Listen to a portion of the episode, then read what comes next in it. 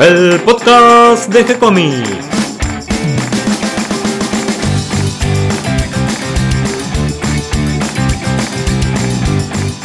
Muy bienvenidos a un nuevo episodio de G-Comics, el podcast donde hablamos de todas las técnicas necesarias para realizar un cómic, cómo dibujar un manga y todo el conocimiento requerido para dibujar esa historieta que tenemos dando vuelta en la cabeza. Mi nombre es Gonzalo García y mi intención y la de todos los que hacemos G-Comics es colaborar con aquellos que estén interesados en avanzar, en progresar, en mejorar en su formación como dibujante de cómics. Y hoy estoy muy contento porque día miércoles de estreno inauguramos nueva serie en G-Comics. Venimos cumpliendo todos los meses una nueva serie y esta vez se trata de Down, un manga. Hoy tengo el gusto de entrevistar al autor, Felipe Colman, más conocido en el ambiente del manga como Feli White. Pero antes vamos a recorrer rápidamente qué novedades tenemos en G-Comics. Esta semana, el día lunes, subimos una nueva página de Milena, el manga que dibuja Darío Talas. Los martes, siempre subimos una nueva página de las tiras cómicas del maestro Alberto Saichan, D&D. Los días miércoles, una nueva página del Vigía, la historia de superhéroes que dibuja Nico Urich y que ahora se suma Down, el manga de Feli White. Los días jueves, una nueva página de Bronx, la serie que dibuja también Alberto Saichan, esta vez con blancos y negros furiosos, una historieta que originalmente se publicó en la primera época de Fierro. Y los viernes, anticipando el fin de semana, Alma Riquelme, de Juan Martín García Guevara, también conocido como Hago tiritar los pastos.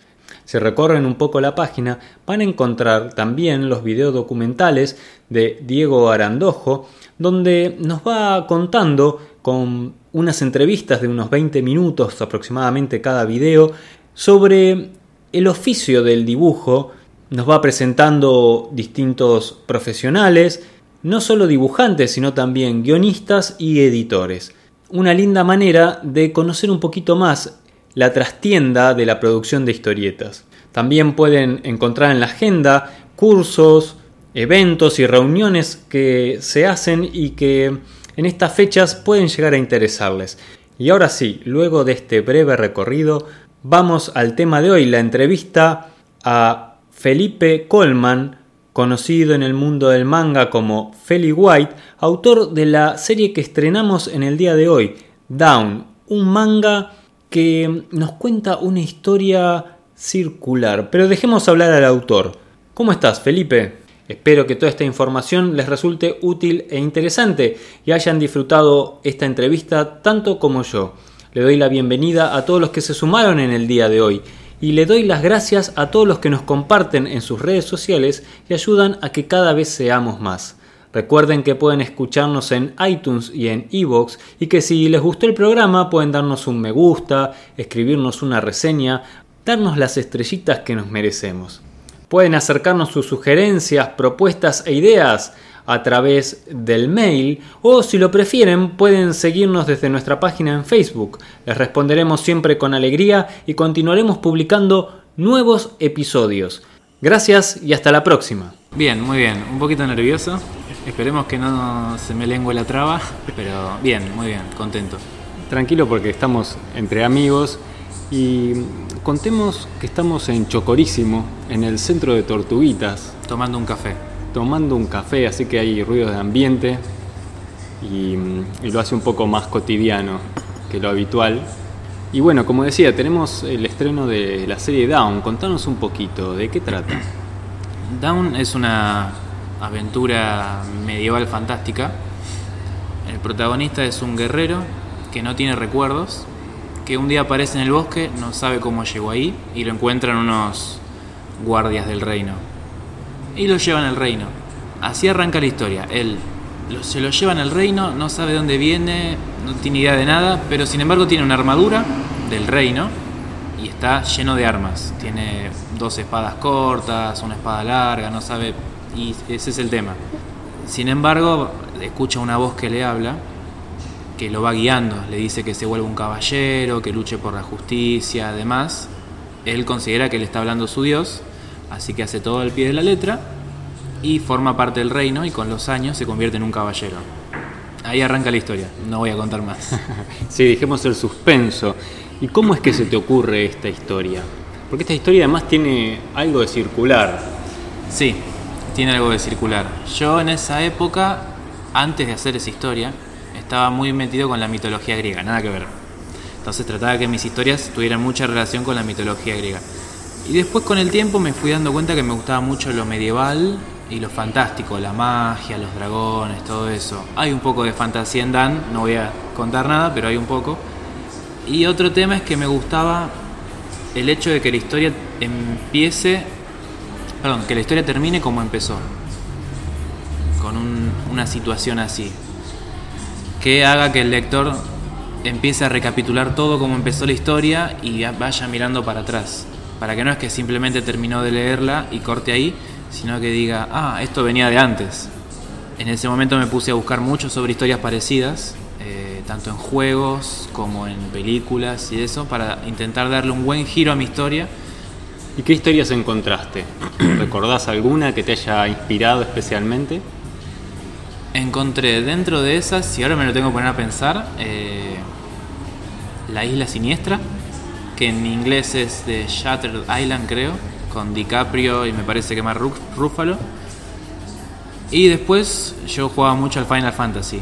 Hay uno de los Final Fantasy donde al final el juego termina como empezaste. Y esos fueron algunos de los puntapiés iniciales. Después hay algunas historias más que ahora no me llevo a acordar, pero me habían mirado más. ¿Y cómo es tu forma de trabajar? ¿Cómo es tu proceso creativo para llegar a estas páginas que estamos viendo hoy en día en nuestro sitio web ¿Cómo elaborás vos desde la idea hasta la página final a tinta, letreado, grisado de las historias de Down? Me suelo manejar de dos formas. Una, eh, sé qué quiero contar, pero no tengo ni personajes, ni escenarios, ni nada. Y la otra es, tengo un personaje que me gusta y quiero hacer una historia. En el caso de Dan fue al revés. Fue, sé lo que quiero contar, pero no sé cómo. Entonces intenté buscar un personaje que me cierre para esa historia, intenté buscar un escenario que me cierre para esa historia, miré mucha arquitectura medieval, eh, hay un par de edificios que están inspirados en lugares reales y hay un par que no, que los saqué de otras ilustraciones, otros eh, artistas, veía cómo laburaban edificios medievales, intenté darle mi propio toque a esos edificios medievales. Y el tema con Dan fue ese, saber qué quería contar empecé a pensar algunos personajes. Finalmente pensé más personajes de los que finalmente terminaron entrando. Y después era cómo quiero narrar la historia.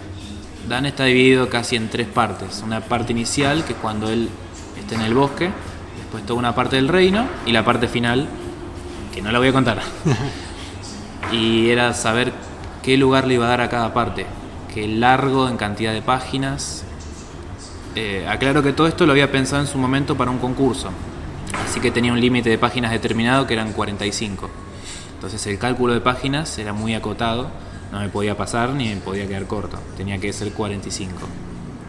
Entonces fui pensando la idea, la fui escribiendo y iba anotando cuántas páginas quería que dure cada cosa. Hasta que finalmente dije, bueno, vamos a hacer la historieta completa, boceteada, muy rudimentaria, con personajes de palitos y fondos dibujados muy por encima, como para calcular cada página por separado. Hice todo eso, dibujé las 45 páginas de corrido, algunas las terminé redibujando, hay escenas que terminé acortando.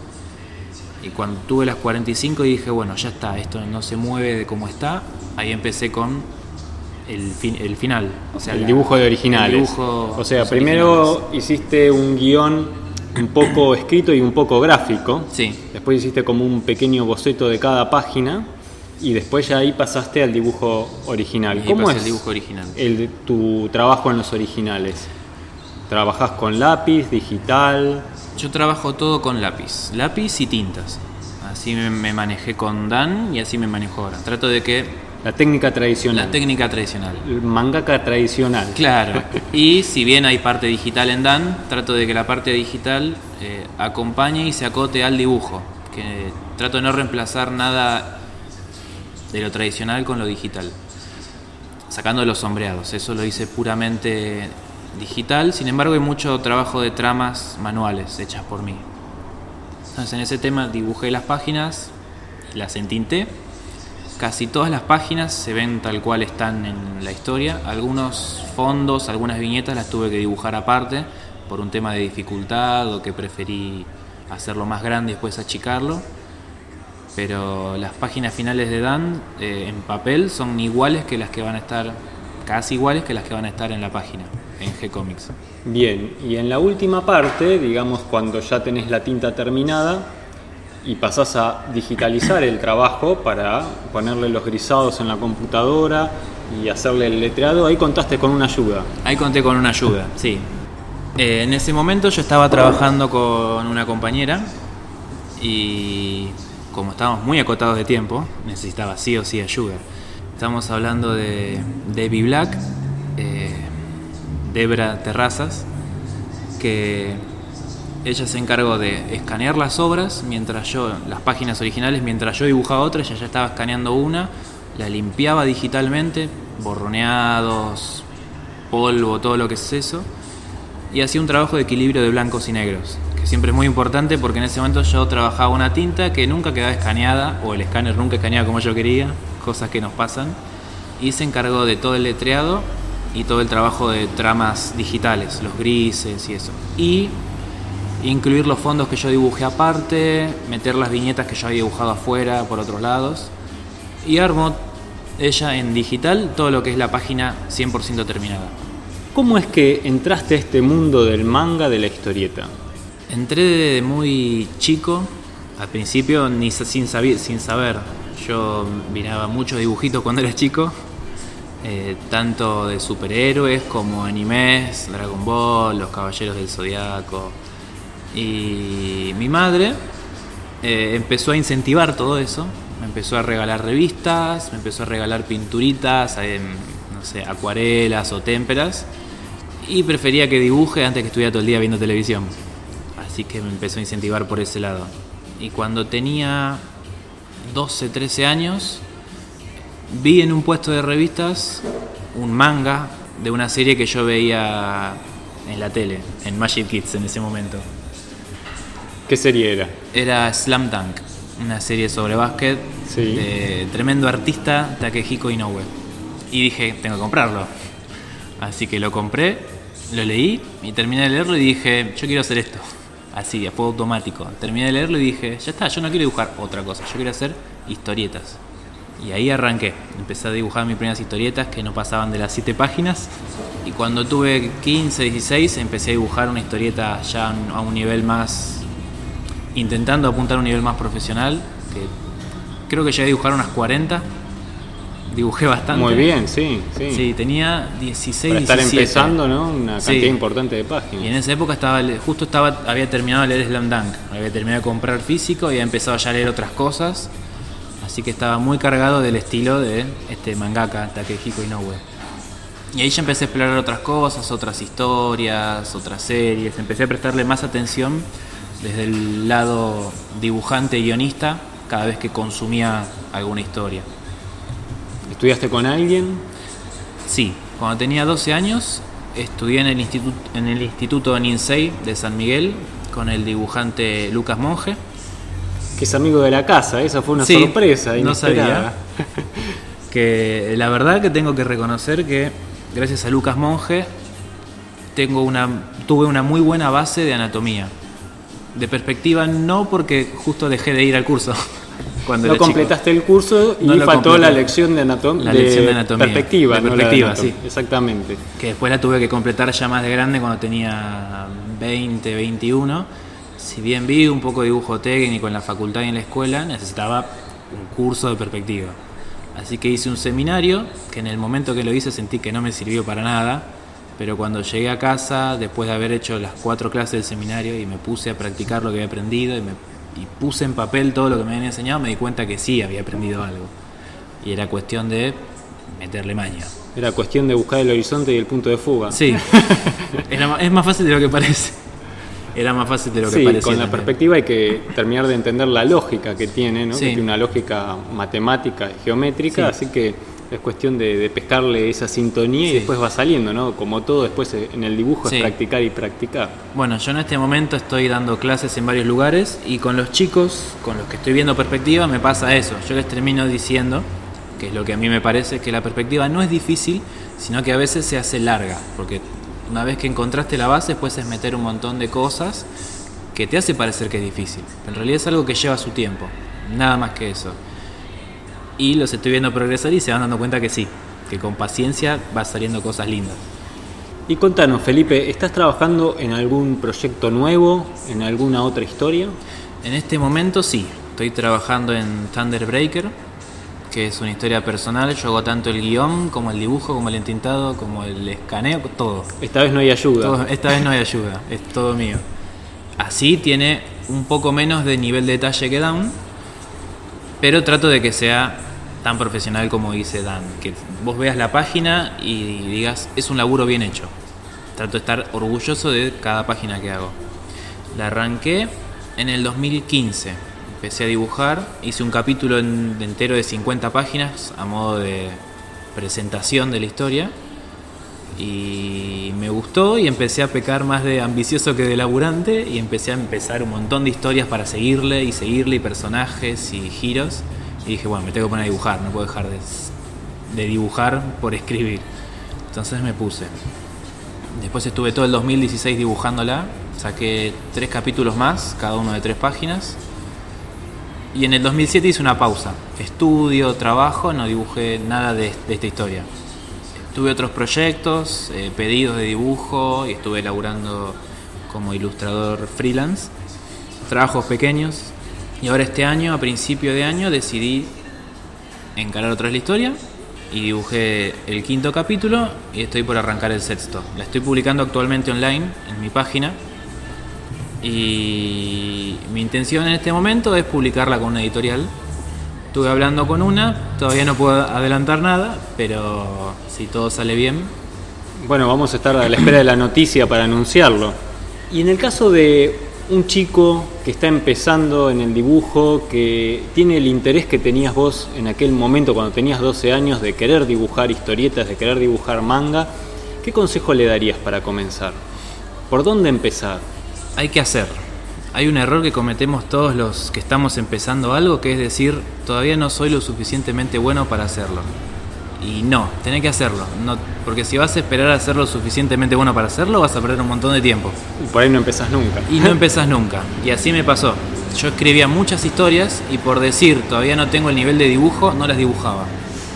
Que dije, no, ya está, tengo que dibujarlas como salgan. Si salen mal, que salgan mal. Si no sé dibujar perspectiva, los, es- los escenarios serán montañas y bosques. Si no sé dibujar bosques, los escenarios serán, no sé, cuevas. Buscarle la vuelta, tratar de romper esas barreras igual, de intentar dibujar escenarios que les cuesta a uno, dibujar posiciones del cuerpo que le cuestan a uno dibujar personajes que le cuestan a uno y siempre probar cosas nuevas dentro del estilo de cada uno.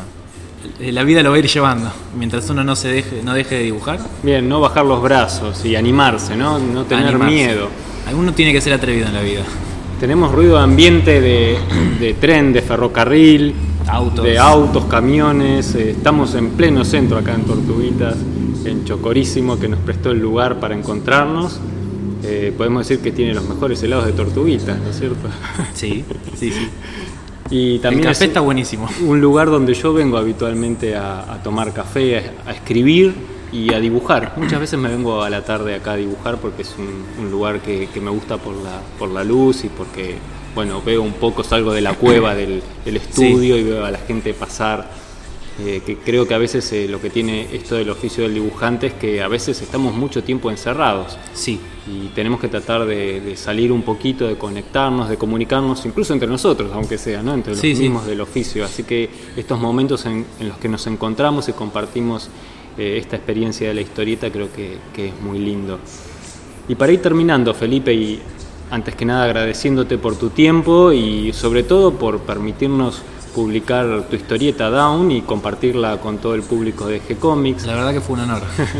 Quería que nos des eh, tus contactos para que puedan saber más de vos y también eh, dónde estás dando las clases, porque por ahí hay gente acá de la zona, de la zona de Malvinas Argentinas, Tortuguitas, o que se pueden acercar a los otros lugares donde vos también das clases. Lo vamos a poner todos los datos en el texto que acompaña el audio, pero lo puedes decir ahora si también queda desde tu voz la invitación. Yo acá en Tortuguitas estoy dando clases en el Centro Cultural Nuestra América. Empecé hace poquito, tengo un grupito de alumnos lindo. Queda acá a la vuelta de la estación de tren. Es bastante fácil el acceso.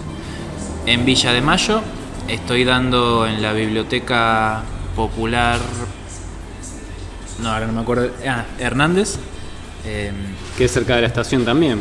No, es 202 y Maipú, a la vuelta. Bien. Es un lugar chiquito, también tengo un grupo lindo de alumnos. Eh, la gente que viene a dibujar es porque le gusta, no viene a perder el tiempo. Sí, sí, si no se va a hacer otra cosa, pero no dibujo seguro.